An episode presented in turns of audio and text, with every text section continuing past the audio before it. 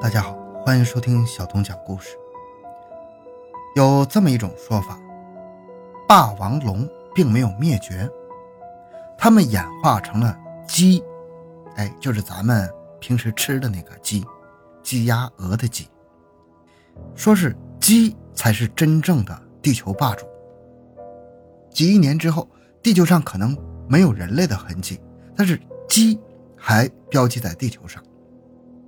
那么鸡真的有这么神奇吗？咱们今天就来聊聊这个神奇的鸡。欢迎收听由小东播讲的《鸡为什么每天下蛋？鸡蛋被拿还不生气呢？恐龙时代的 bug，鸡是地球霸主。回到现场，寻找真相。小东讲故事系列专辑由喜马拉雅。独家播出。有这么一张照片，有一只看上去像鸡爪子的东西，很新鲜，很像是袋装的泡椒凤爪，但事实上这是一只恐龙的爪子，来自一亿年前，被一颗巨大的琥珀给包裹了。这张照片很多人都说，这哪是什么恐龙啊，分明就是一只鸟啊！确实。这个化石复原以后，谁都能一眼认出来，这就是鸟，不是什么恐龙。但是在没有发现保存完好的羽毛以前，科学家一直认为这是一种小型的恐龙。直到最近十几年，中国蒙古出土了带羽毛的化石，东南亚的矿坑当中发现了这种一目了然的琥珀。科学家们终于改口了，这种化石叫做反鸟类。是已经灭绝的原始鸟类，同时长羽毛的大型恐龙化石也在世界各地不断被发现。最近几年，科学家的标准口径是：六千五百万年前，恐龙并未灭绝，只是所有的非鸟类恐龙都灭绝了。而恐龙中的似鸟龙、似鸡龙、似鸭龙、似驼龙等等类别，可能最终都变成了今天的。鸡、鸭、鹅、鸟，各种禽类，就连我们印象里最凶猛的霸王龙，也逃不过长羽毛的命运。两千零七年的时候，有一个叫做阿萨拉的遗传学家说，他的团队从霸王龙的化石中提取了蛋白质做分析，比对后发现最接近的就是鸡。这真是个劲爆的结论呢！已经有很多爱好者开始重新复原霸王龙的样子。科学家们把这个鸡安上尾巴做研究，这个视频在网上可以看到，那个走路的姿势那就是霸王龙啊！鸡身上至今都保留着恐龙时代的远古 bug，比如，你有没有想过，为什么鸡每天都下蛋呢？为什么鸡看到鸡蛋被拿走也不生气呢？您不觉得奇怪吗？这些 bug 的原理大概是这样的：公鸡和恐龙一样。没有专门的生殖器，他们把排泄、生殖、泌尿全都进化成了一个器官，叫做泄殖腔。小时候看到公鸡飞到母鸡背上，不停地啄母鸡，还以为他们是在打架呢。后来才知道，他们这是在交配，把自己的泄殖腔对准母鸡的泄殖腔，交配。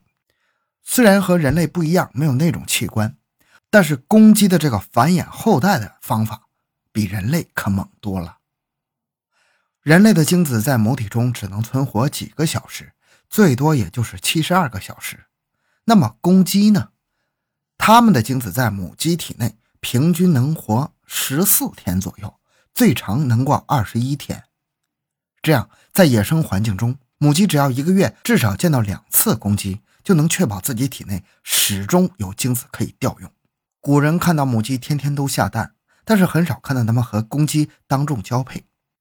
于是古人就认为母鸡在鸡窝里是随时都在被公鸡进行交配的。但事实上，母鸡一个月只要进行两次运动就够了，跟人是不一样的。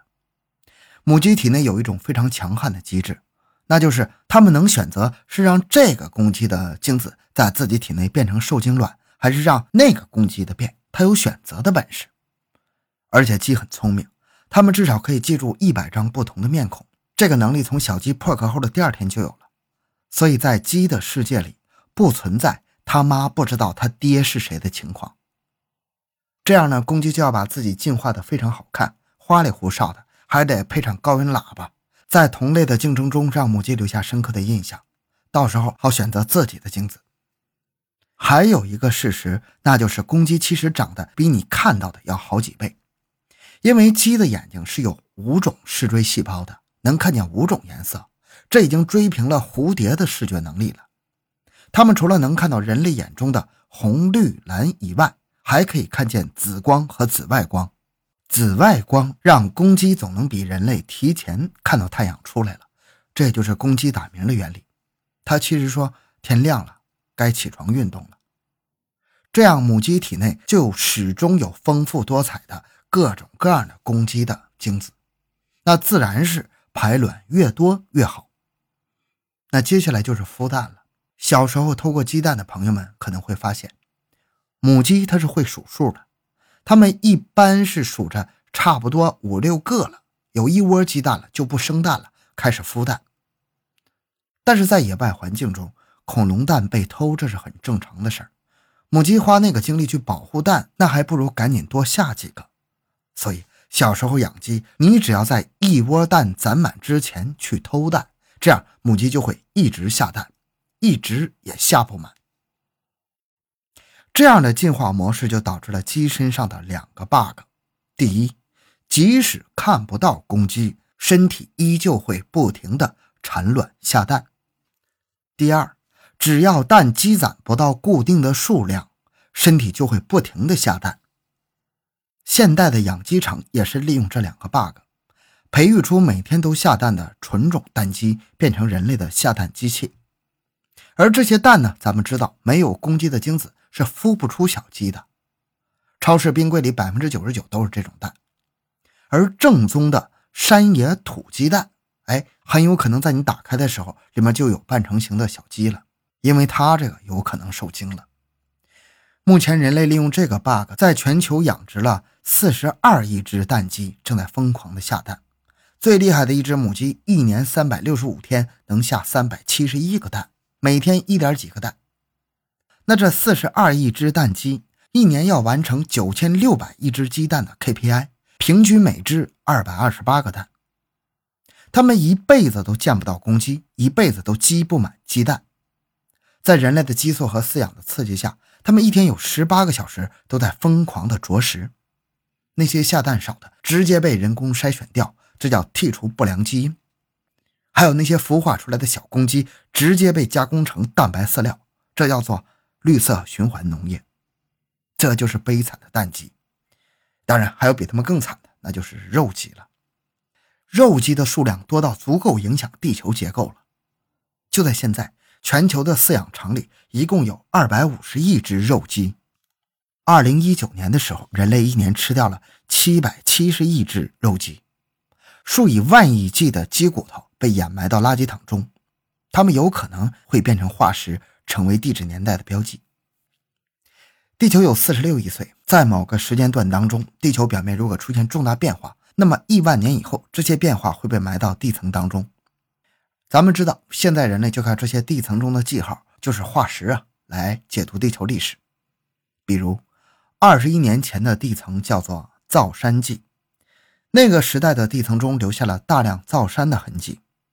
六点三亿年前的地层叫做震旦纪，那个地层中出现了大量的多细胞生物。四点二亿年前叫做泥盆纪，地球像个大泥坑，昆虫称霸。一亿年前叫做白垩纪。恐龙称霸，那人类称霸的这一万年，我们改变了哪些地表结构呢？金字塔吗？混凝土吗？还是钢铁洪流呢？其实，你要是站在上亿年的地球尺度上看，这些痕迹都会被时间彻底抹掉。科学家讲过一个段子，说是一百年以后，人类都灭绝了，外星人类考古学家来到这颗美丽的蓝色星球，他们发现蓝星上曾经有一个。鸡心纪，啊，鸡就是吃的那个鸡，新纪元的鸡心纪。这个地层中有无数的鸡骨头化石，他们会说有明显的证据证明这群蓝星鸡会使用化学燃料，会制造塑料，会建造城市，而且他们的文明程度很高，因为这个地层中有非常明显的核污染的痕迹，说明他们已经开始利用核能，不排除他们飞出过蓝星。但是他们在极短的时间内集体灭绝了，这是一个考古之谜呀。为了破解这个谜团，有学者认为，在同时代的地层中，蓝星上还发现了数以百万计的乱葬坑，预计每个坑里面都有上千亿只的蓝星鸡被掩埋。这些坑里发现了数量同样惊人的微塑料。也许这群不幸的蓝星鸡遇到了一个很变态的外星文明。他们每天都要以数以亿计的蓝星鸡混合着饲料一起挖坑掩埋，可能是在献祭他们的神明。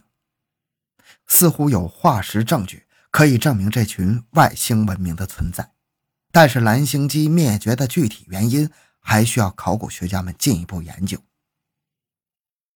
和人没什么关系，这是个段子，但也是科学事实。